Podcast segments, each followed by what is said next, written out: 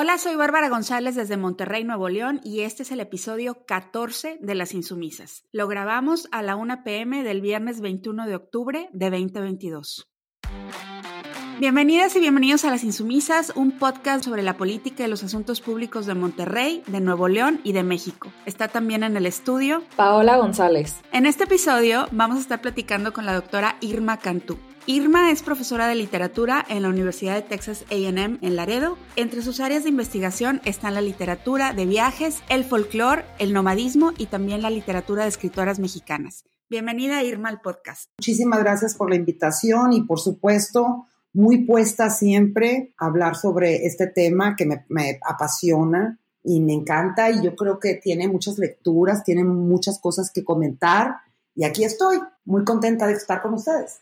Gracias, Kika. Pues nosotros también muy contentas de que nos acompañes en este episodio de octubre para hablar un poco de este arquetipo de las mujeres que es el de la bruja. Es un arquetipo antiquísimo que todavía hoy es muy usado cuando se habla de cierto tipo de mujeres. Mona Chollet, en su libro En defensa de las brujas, habla específicamente de tres tipos de mujeres que históricamente y también hoy están asociados con este arquetipo de la bruja. Uno es la mujer independiente, la mujer soltera, la mujer divorciada, la mujer viuda, la mujer que, que, no está casada. Otro es la mujer sin hijos y un tercero es la mujer adulta mayor. En la conversación cotidiana, pues no es raro escuchar que se habla de mujeres que no se ajustan a las expectativas del patriarcado como brujas o que se les represente como brujas. ¿Qué es lo que en tu opinión explica lo poderoso de este arquetipo de la bruja y qué es lo que explica su persistencia a través del tiempo. Bueno, en el caso del arquetipo de la bruja, yo creo que si lo contrastamos, primero que nada, la bruja siempre se le, es una acusación que se le hace a una mujer que tiene algún tipo de poder, o económico, o político, o de, de, sabiduría, de inteligencia. Ese tipo de mujer recibe esta acusación. Tiene que tener algún tipo de poder para tener esta acusación. Ahora, el arquetipo, a mí lo que más me interesa de este arquetipo es que si revisamos los arquetipos más persistentes sobre la mujer, tenemos la madre, tenemos la esposa, el famoso ángel del hogar del siglo XIX, tenemos la mujer que es virgen, tenemos la mujer que es puta, tenemos la mujer que es santa y tenemos a la bruja. Si revisamos todos esos arquetipos, que son los más persistentes a lo largo de la historia, en todos son arquetipos relacionados con el vínculo. La esposa es en función del esposo. La ser virgen es porque los hombres no te han tocado. Si es la, mujer esposa es porque perteneces a un hombre. Si eres la mujer santa es porque estás estado casada con Dios o con un sistema de creencias.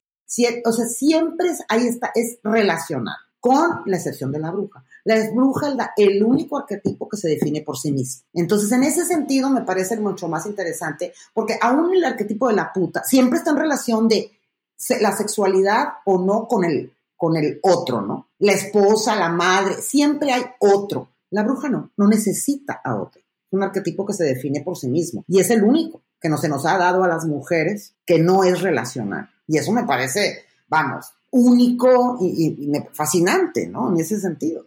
Y eso también explicaría por qué se le da esa connotación negativa históricamente, ¿no? Porque es el único que, como tú dices, no es relacional. Así es, no es relacional y no necesita de aquel otro. Y como ustedes saben, las mujeres siempre hemos sido vinculadas al servicio y a los cuidados y al quehacer doméstico. Es decir, estar siempre en atender a los demás. Ese es nuestro principal quehacer. Desde ser madre, encargarnos de la especie, somos las encargadas de prolongar la especie. En ese sentido, esa es la responsabilidad que se nos ha dado culturalmente. Entonces, siempre es en función de los demás. El que no haya esa, ese vínculo, por supuesto que causa muchísimo, muchísimo estrés para, los, para un sistema patriarcal, por supuesto. Dice Catherine Howe en un texto que se llama El libro de las brujas, casos de brujería en Inglaterra y en las colonias norteamericanas, ¿no? Que relata todos estos casos que se dieron, básicamente no en la Edad Media, sino en plena ilustración, en donde se juzgaron penalmente a las brujas, ¿no? Y dice, la bruja siempre es la encarnación del antagonismo. Esta es una de las razones por las que tanto las brujas como los sucesos de Salem perviven aún en el discurso político y la cultura popular. Necesitamos a las brujas para saber quiénes no somos y empezar a imaginar quiénes somos, ¿no? Entonces, queríamos preguntarte, Irma, siempre lo más famoso que vemos, en, como menciona Catherine Howe, es estos relatos sobre eh, Salem, ¿no? Difundidos mucho en la cultura popular. También tenemos textos como The Crucible de Arthur Miller, que era pues más que nada una metáfora sobre eh, las rivalidades del comunismo y el capitalismo dentro del discurso del siglo XX. Pero estas persecuciones, o sea, sí sabemos sobre, sobre las que hubo más que nada en Nueva Inglaterra, pero se dieron también en la Nueva España y cómo, cómo fueron. Hay una cosa que han mencionado que me parece que sí, que es muy importante. En todo lo, en lo que contaste de esta autora, mencionaste esto que se da en plena ilustración. Esto es una cosa muy digna de subrayar, porque siempre hay la idea que todas las acusaciones de brujas, es decir, cuando fue verdaderamente sistemático, no fue en la Edad Media. ¿eh?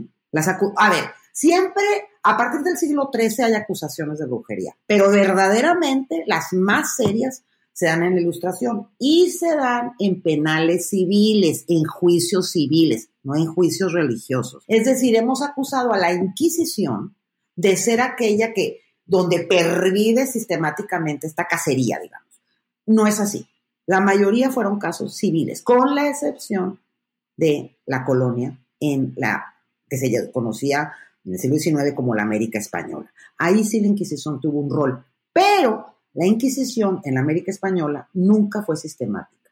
O es decir, nunca hubo una verdadera cacería como en el caso del mundo hispano, Navarra es la zona y el País Vasco, pero sobre todo Navarra, donde hubo más de 600.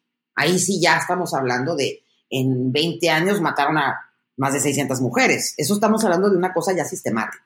Y por cierto, no lo llevó a cabo la iglesia. ¿eh? La iglesia de repente tenía que ver. No es que estuviera completamente al margen, pero de repente tenía que ver. Era principalmente de tipo civil. Ahora, el caso que mencionas de Salem, a mí el caso de Salem, lo que me parece más interesante es la figura de Tituba. Hubo muchas acusadas, 14 fueron los que finalmente terminaron muertos y de los cuales 3 eran hombres. Eh, más o menos la proporción es de cada 10 personas acusadas de brujería a nivel mundial y que fueron muertas, fueron asesinadas, 2 eran hombres, 8 eran mujeres.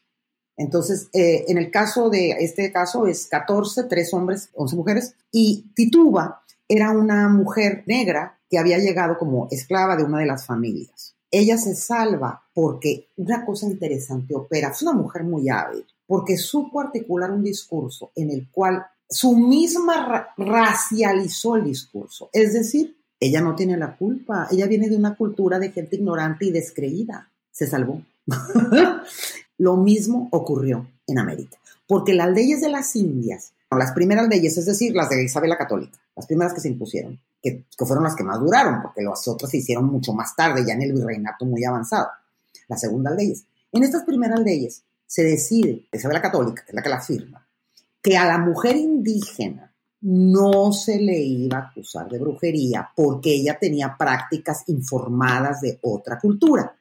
Vamos a pensar en términos de mano de obra los que iban a hacer el trabajo iban a ser indígenas. Si estos indígenas dependen de la curandería de estas mujeres, si tú no permites que ellas ejerzan esa labor, se te muere la mano de obra, ¿verdad? Entonces, sí hay un permiso porque ellas, como tituba, vienen informadas de una cultura descreída, no eh, cristiana. Entonces, ellas sí, pero si tú pertenecías a las otras castas, mestizas, blancas, mulatas, coyotas, cambujas o cualquier casta, no podías, no podías tener este servicio, tener acceso a la curandería de una mujer indígena. Entonces, los pocos casos que tenemos, a ver, acusaciones tenemos bastantes, pero nunca son sistemáticas, es decir, no son masivas, quiero decir. Y tenemos estas acusaciones en este mundo.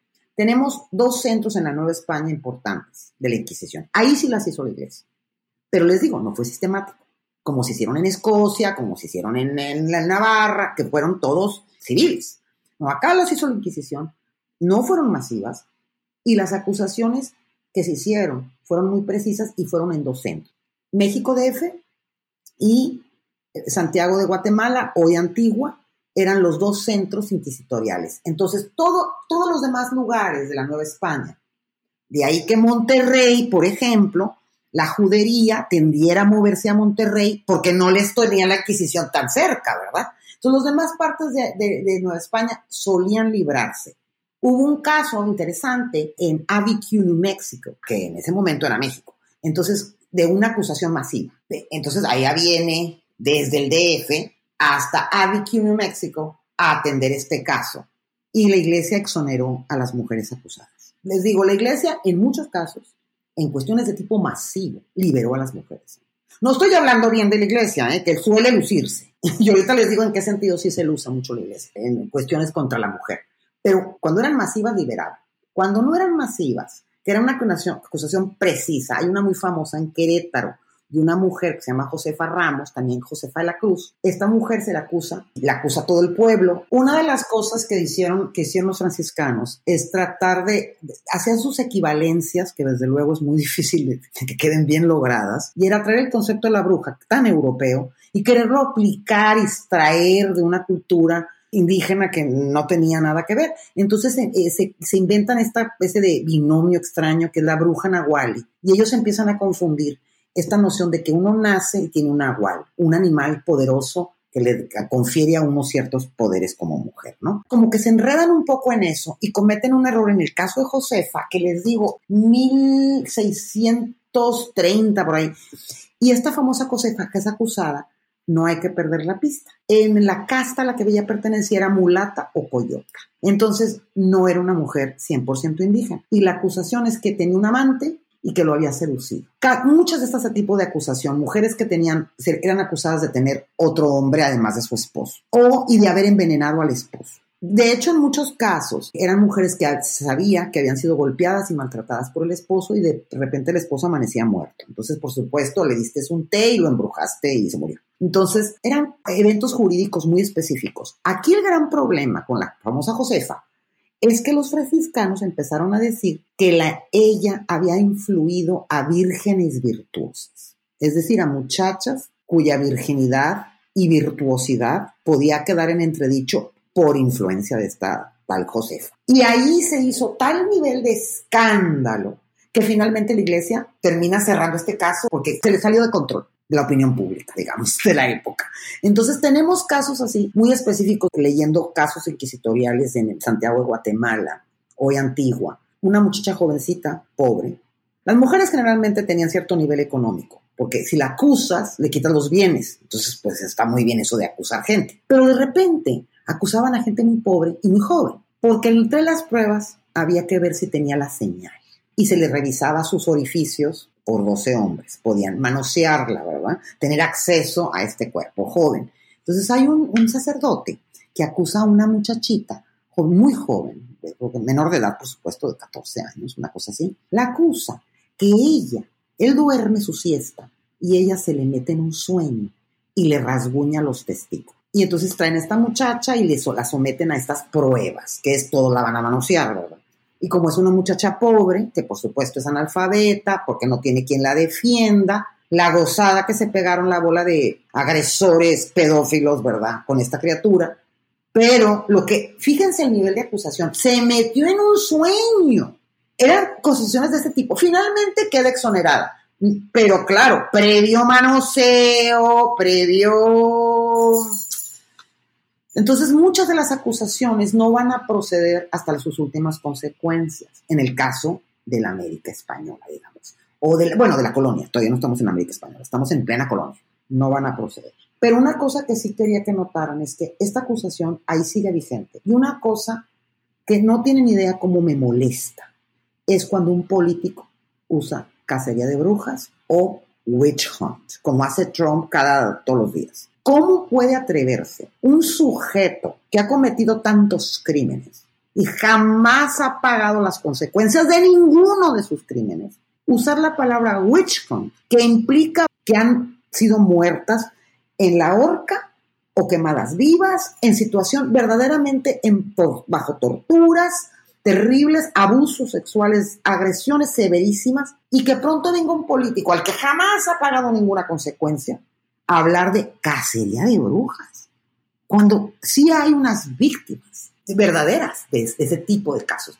Entonces vemos, por ejemplo, la famosa Witch with a Bee, que es Hillary Clinton. Ella es la bruja por excelencia. Irma, a partir de esta historia de dolor, de esta historia tan real de abusos, de tortura, de los feminicidios, de las cacerías de brujas, las feministas han buscado reclamar el arquetipo y hablar de la bruja como una mujer libre y una mujer poderosa. Encontramos referentes de la bruja que son referentes positivos después. Por ejemplo, Matilda Jocelyn Gage, una feminista sufragista del siglo XIX, que fue quien inspiró el personaje de Glinda, la bruja buena en el mago de Oz. Y ella era la suegra de el Frank Baum, que escribió El Mago de Oz, pero antes ella había escrito un tratado muy extenso sobre la relación de las mujeres con el Estado y la Iglesia, donde criticaba justo que se llamara bruja a una mujer sabia, una mujer inteligente, para atacarla y desacreditarla. Y pues ya en el siglo XX tenemos una hermandad entre el movimiento feminista y la idea de la bruja. Por ejemplo, esa frase de somos las nietas de las brujas que no pudiste quemar, que es una frase muy popular en el movimiento feminista. ¿Cómo explicarías tú esta hermandad, esta relación entre la bruja y el feminismo que parece pues tan natural. Aquí hay varios puntos. recordar, por ejemplo, estos, este claiming, este reclamo por la palabra y moverla en otro sentido. Una de las primeras en el siglo XX que va a ser una canción de, eso, que la canción se llama I Am a Witch y es Yoko. Yoko Ono va a escribir una canción y la canción, la letra dice que me encanta. Yes, I am a witch. I am a bitch. I don't care what you say. My voice is real. My voice is true. I don't fit in your ways. Que quiere decir, sí, soy una bruja, sí, soy una perra. No me importa lo que digas. Mi voz es real. Mi voz es la verdad. Simplemente no, te, encajo en tus patrones. La canción no es muy agraciada. Ella no defiende bien la canción, pero la letra es espléndida. En el sentido de, todos la acusaron de que ella es la bruja que destruyó a los criaturas, a estos querubines que eran todos inocentes. Estamos hablando de hombres adultos, ¿verdad? Que toman sus decisiones, pero ella es la acusada. ¿Se fijan? Tenemos siempre que culpar a una mujer de las decisiones que toman los hombres. O sea, el que se separa de los virus es él, no ella. Pero es ella la que es acusada y se le odiaba. Y entonces ella reclama el término y dice, muy bien, yo soy la bruja y además soy bien perro. Lo cual me parece así muy moderno para su momento. Y tenemos estos reclamos, como bien señalas, Bárbara, desde, desde el Mago de Oz, que es uno de los primeros reclamos, pero luego este va a ser así como muy público. Y uno que me encanta, el que siempre, fíjense, en los años, en los 70 se crea, en el 68, ni siquiera en el 70, en el 68 se crea una asociación WITCH, Wedge, que significa, por sus siglas en inglés, Women's International Terrorist Conspiration from Hell.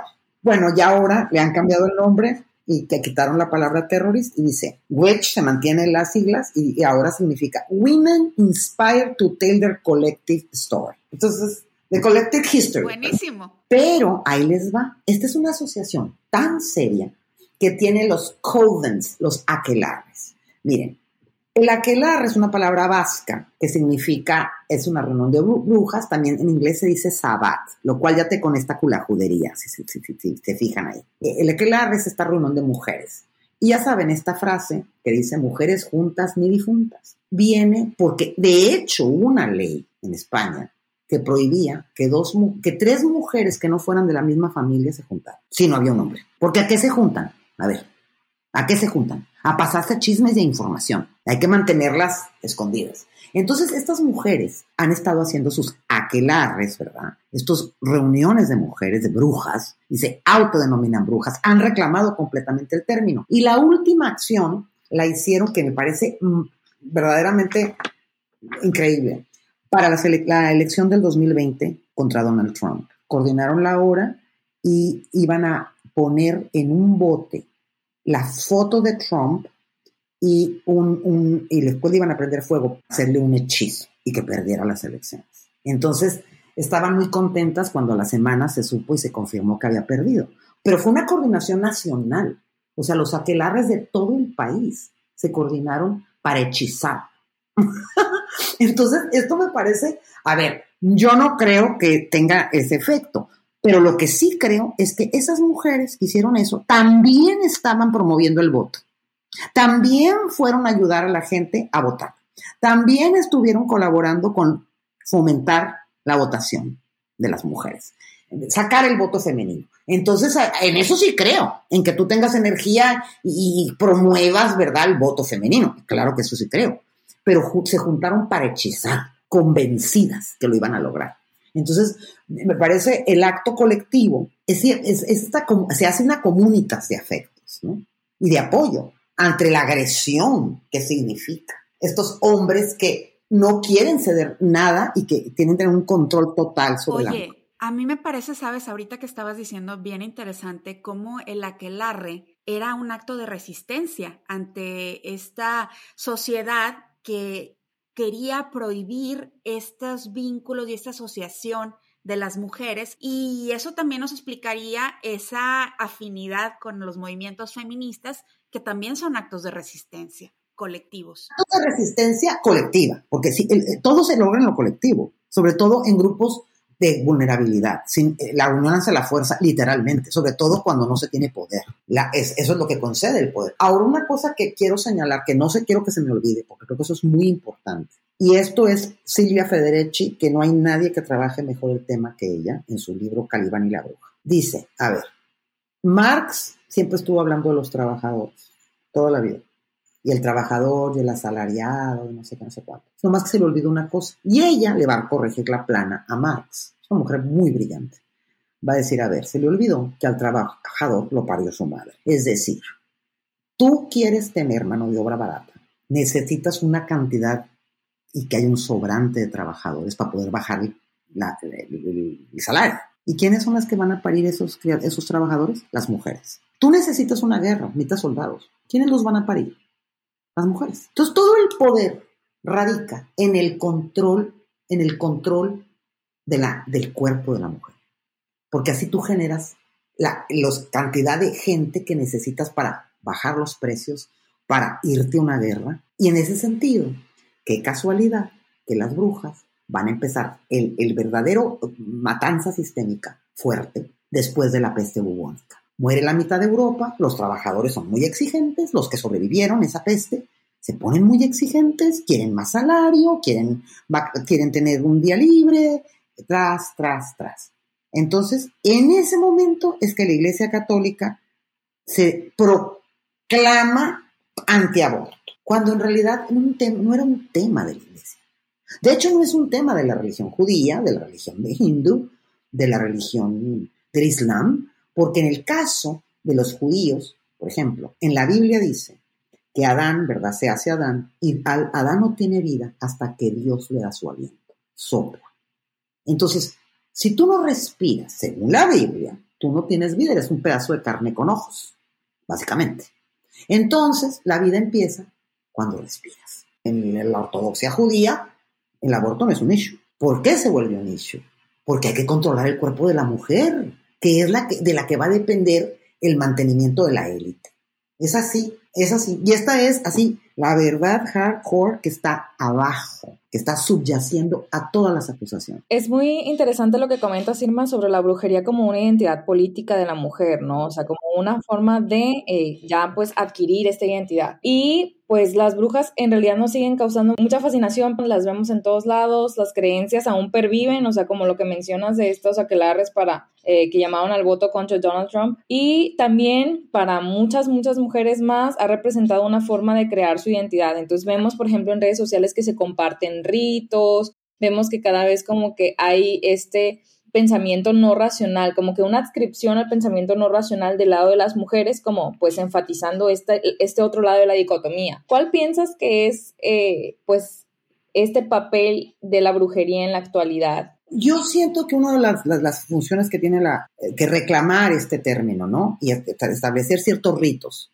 algunos verdaderamente brujiles en el sentido de que son muy no racionales, como bien señalas. Casi siempre, si ustedes se fijan, todos los ritos que hacemos el, Thanksgiving en los Estados Unidos, el de Navidad, es la excusa para estar juntos.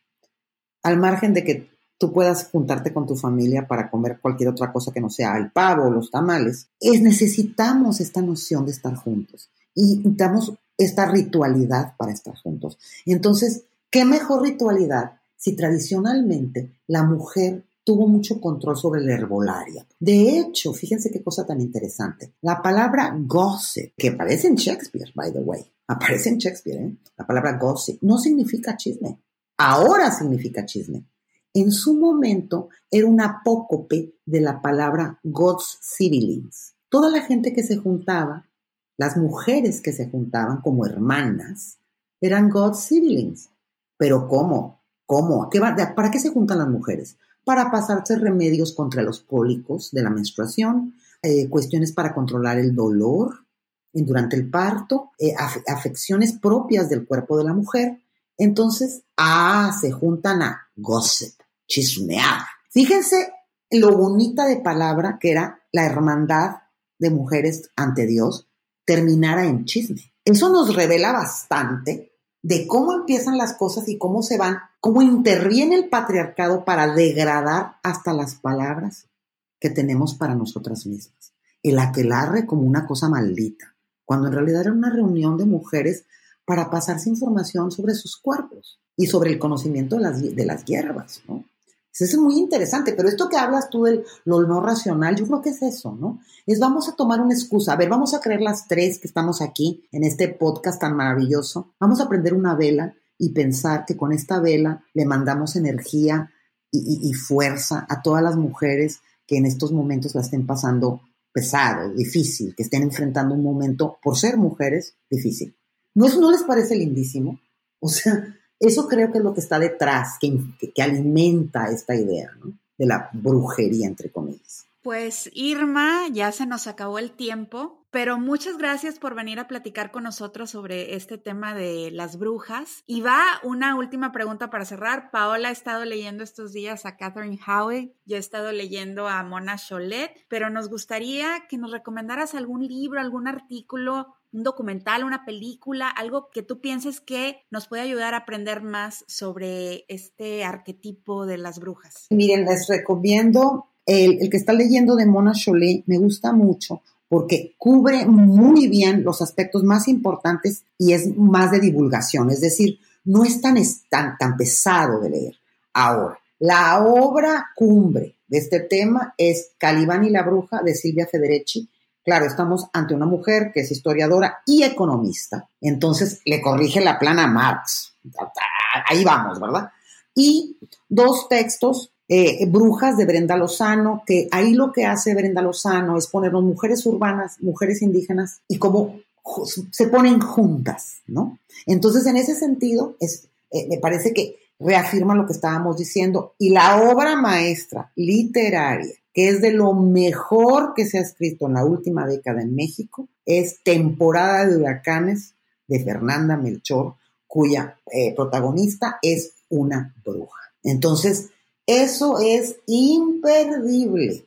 Estos libros, y les digo, dependiendo desde qué ángulo, desde el ángulo de la literatura, desde el ángulo de la investigación, este, pues esos serían los que podríamos empezar por ahí. Y pues muy agradecida y pues bueno, quiero pensar que, estamos en una, en una aquelarre, en este podcast, que nos hemos juntado mujeres que estamos reclamando una fuerza, un poder y que quienes nos escuchan son parte, ¿verdad?, de este aquelarre. Feliz Día de las Brujas, que ya se acerca y ya saben, mujeres juntas, no vamos a estar difuntas, vamos a estar compartiendo toda esta información y hasta luego, brujas tan queridas. Gracias, gracias Irma. Este fue el episodio 14 de Las Insumisas. Les agradecemos por escucharnos y compartir el podcast. Les invitamos a que se unan a la Quelarre a través de la suscripción para recibir notificaciones y también pueden seguirnos en nuestras redes sociales, arroba insumisasnl en Twitter e Instagram. Soy Paola González. Soy Bárbara González. Gracias por acompañarnos y hasta la próxima.